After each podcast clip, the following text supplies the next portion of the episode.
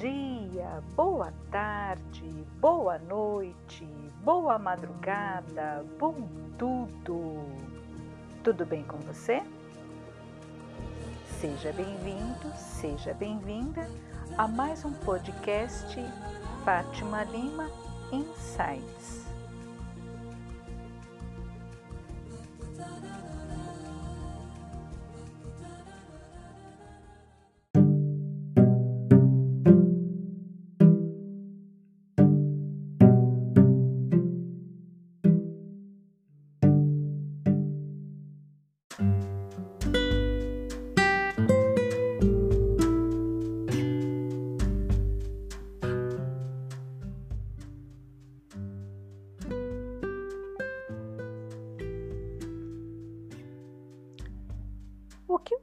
Faria se soubesse que só tem mais um dia de vida?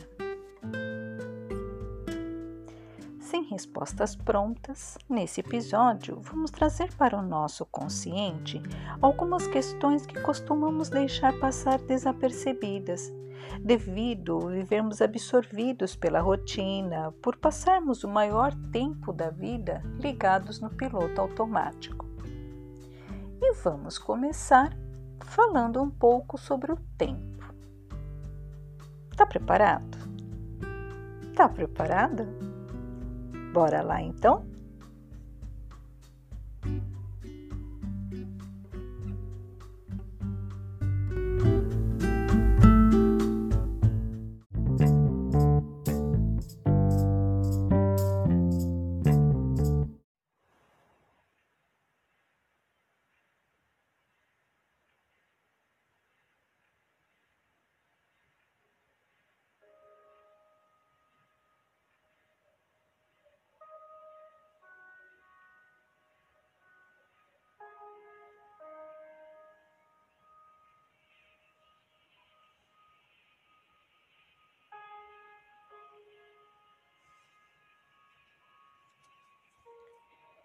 Se soubéssemos o valor do tempo, não passaríamos tanto tempo tentando acumular dinheiro.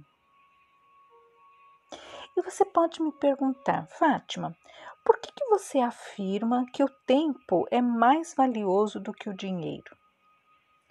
E eu te responderei, porque o tempo não pode ser acumulado.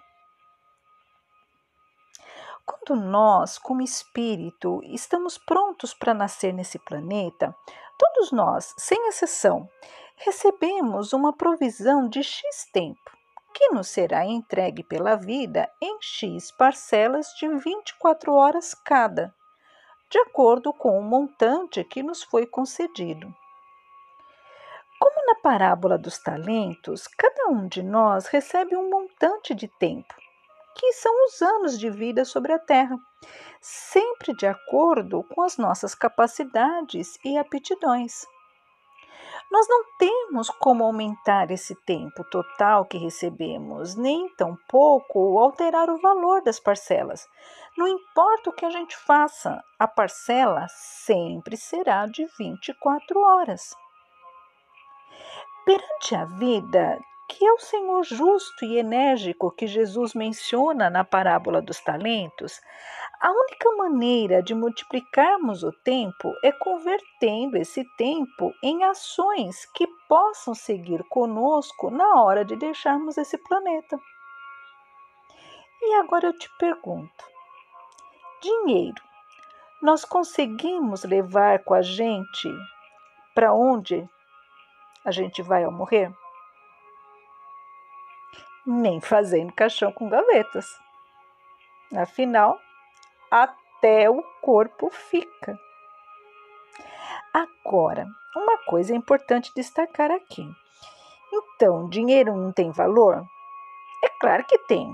Tudo nesse planeta tem seu valor e sua utilidade, e com dinheiro não seria diferente. E uma parte do tempo diário que temos precisa ser convertido em dinheiro que por sua vez deve ser convertido em alimentos para o nosso corpo, abrigo, lazer para nossa mente, conhecimento para nossa alma. Afinal, são essas coisas que alimentarão o nosso corpo, que é o veículo que nos mantém aqui. Você percebe? Uma coisa está interligada com a outra, mas tudo tem seu peso e sua medida. Se passamos a existência convertendo o nosso tempo apenas em coisas que alimentam o mundo material, somos como o servidor incauto, que enterrou a sua única moeda por medo de perdê-la.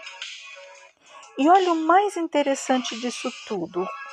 O que eu te digo aqui já está no nosso subconsciente. E é por causa disso que acumular dinheiro traz prazer mas não garante felicidade. E é por isso que formulamos perguntas do tipo: o que você faria se soubesse que só tem mais um dia de vida? Mas nunca ninguém te pergunta o que você faria se soubesse que só tem um real. E agora? Conectou o Tico e o Teco? ou precisa desenhar?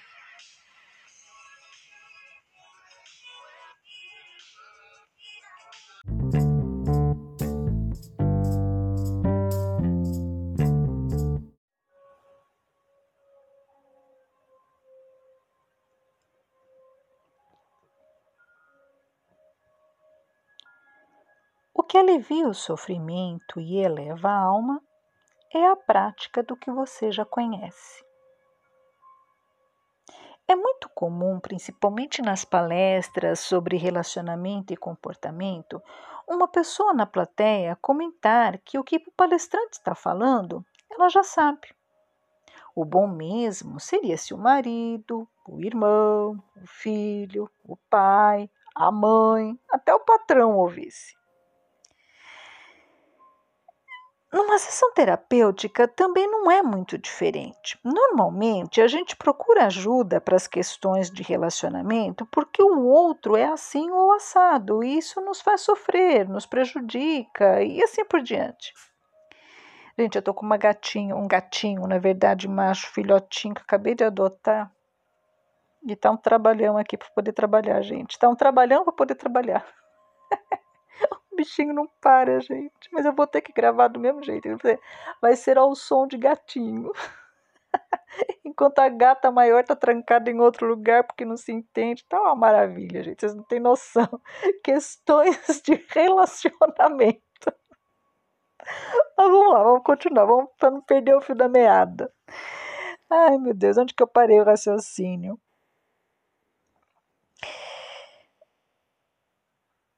Às vezes, o outro não é bem assim, sabe? Como o consultante está dizendo, mas muitas vezes ele é, viu? E muitas vezes é até pior. Pode acreditar. Mas existe um fato que a gente costuma não se dar conta, principalmente quando a gente está no auge do sofrimento. Independente do caráter do outro, a pergunta que não quer calar é: por que permanecemos naquele relacionamento se ele nos faz tanto mal. Mesmo nas questões familiares, entre pais e filhos, entre irmãos, depois de adulto, ninguém é mais obrigado a conviver com ninguém. Aliás, espera-se que depois de adultos cada um siga seu rumo construa sua própria história e viva a sua história, não a história dos pais, dos avós ou dos irmãos. Mas a gente sabe que não é o que acontece. E eu tenho certeza de que tudo isso que eu estou te falando não é novidade alguma para você. Você já deve ter aconselhado um amigo em crise dar um jeito de mudar a vida. Mas quando se trata de você, quando se trata de mim, a coisa é sempre diferente. É ou não é? No que diz respeito a mim, eu digo que é. Afinal, eu sou gente também, né? No entanto, se a gente quer que as coisas melhorem, mesmo que esteja tudo bem, tudo bem, tá? Aliás, né? Quando está tudo bem, é o melhor momento para fazer esse tipo de reflexão. A gente deve praticar o que diz saber. Acredite, se você não pratica absolutamente, não sabe. Eu gosto muito de usar o exemplo da escovação dos dentes. Você concorda comigo que simplesmente saber que deixar os dentes sujos de comida cedo ou tarde criará cárie? E você também concorda que a maneira de evitar isso é escovar os dentes, usar fio dental, enxaguante bucal, ir ao dentista pelo menos uma vez ao ano? E eu te pergunto: saber tudo isso sem fazer vai evitar que em algum momento os seus dentes estraguem? Não, né? E por que seria diferente nas outras questões da vida?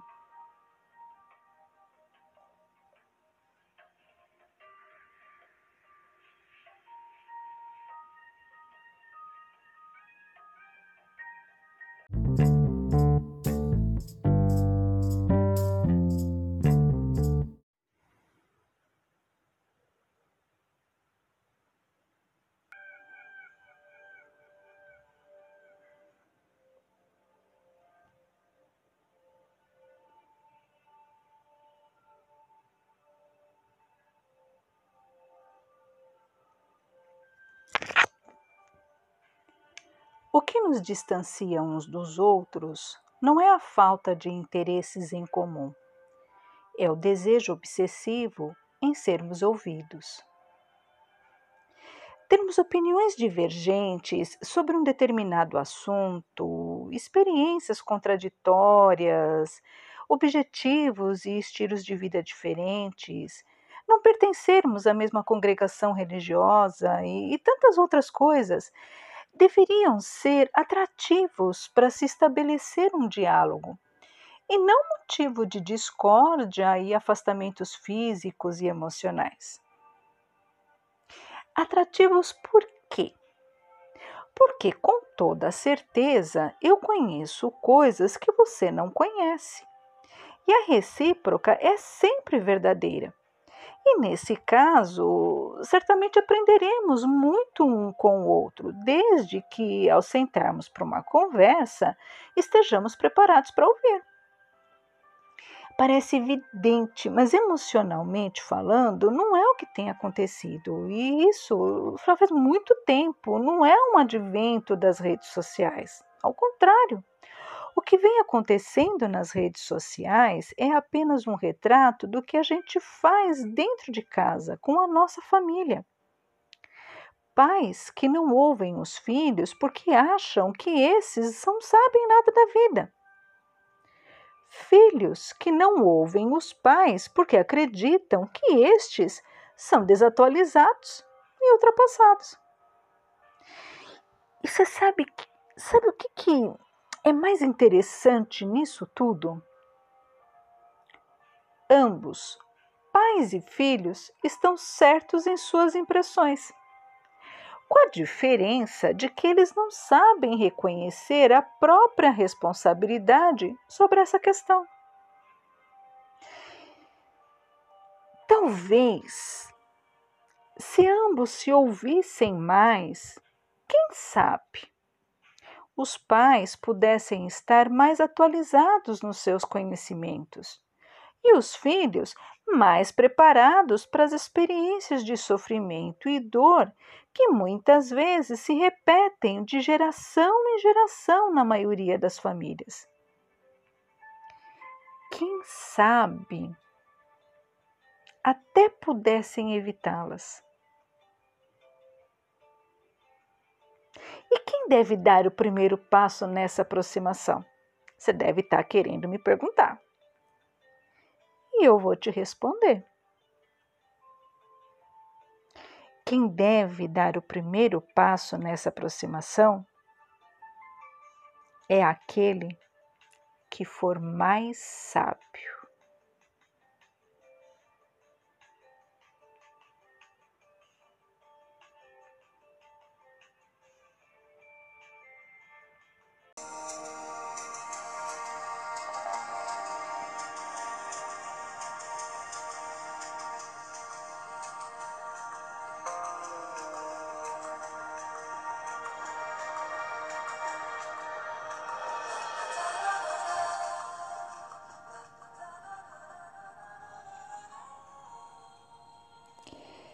Se você tem uma experiência legal que quer compartilhar conosco sobre este assunto, ou quer sugerir temas para os nossos próximos episódios, siga-nos pelas redes sociais e deixe lá o seu comentário em facebook.com insights.fatimalima e no Instagram arroba fatimalima.insights.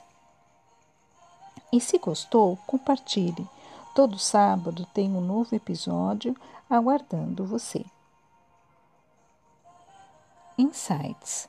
A nossa bandeira é a liberdade de ser quem somos. Tenham todos um bom final de semana, muita luz e paz.